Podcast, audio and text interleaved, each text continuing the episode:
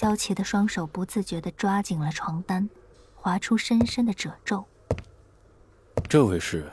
来人向萧琪询问天使的身份，依旧是没有得到任何的回应，他便主动朝天使伸出了手。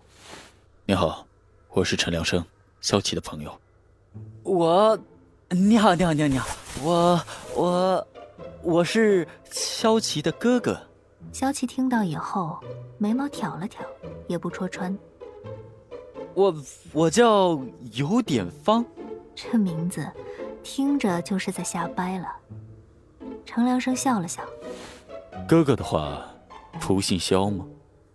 这我我们是 表亲。萧琪喊了一句，与其说是帮有点方解了围，倒不如说他并不想让程良生产生多余的误会。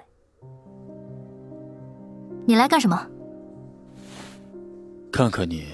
程良生扶了扶鼻梁上的眼镜，说的淡淡的：“看完了，你走吧。”萧琪也并没给什么面子，直接下了逐客令。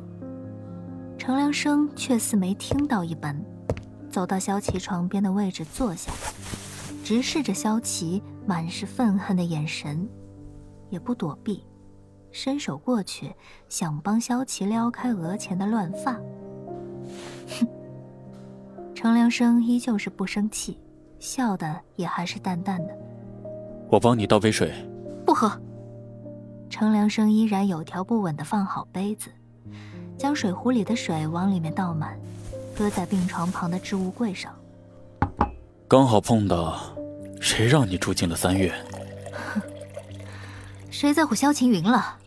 我是不想见到他，但现在我更不想见到你。你走。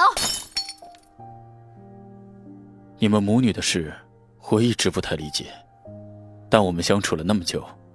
工作上的事我没有办法，私下我会尽力帮你的。帮我？你当了我十年的经纪人，我把你当亲人，你把我当工作。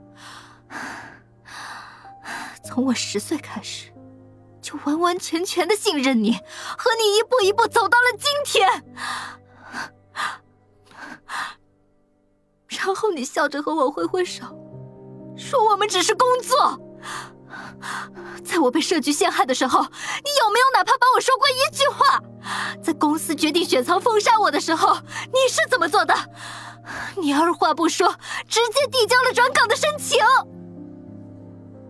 程良生就这么坐着，听着萧琪控诉着他，却仿佛只是在欣赏一尊雕像。萧琪的话没有动摇他分毫。程良生，你走！我不想见到你。萧琪的眼圈发红，却倔强的不想让软弱流露，直直的瞪着程良生。见这男人没有动静，他又喊道：“有点放，把这男人赶出去！还有，他送的花也丢出去！”有点方这个时候早就没有了一开始沉稳自如的样子，在一旁不安的站着。事情的发展已经超出了他的预想，之前排练了很多次的场景没有用上，他开始慌了，胆小冒失的本性开始藏不住了。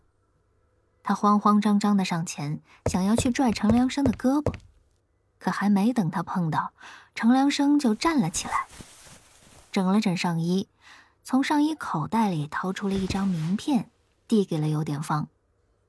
等你妹妹出院了。让她联系这个人。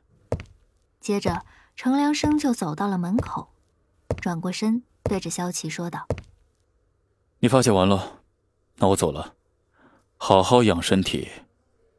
我了解你，萧琪，这点事儿难不倒你。再见。”说完，程良生走了。萧琪坐在床上平复着心情，有点方则是伫立在原地。手里捏着那张薄薄的名片，不知所措。事情本不该是这样的呀，有点方想着，应该是他充满神威的向这两个人类解释前因后果，然后挥一挥翅膀，回到那舒适、温暖、开开心心的天上，继续做他的天使，向没下过凡间的小天使们吹嘘着独特的经历，然后再找一片柔软的云朵，好好的睡上一觉。可事情怎么就成了这个样子？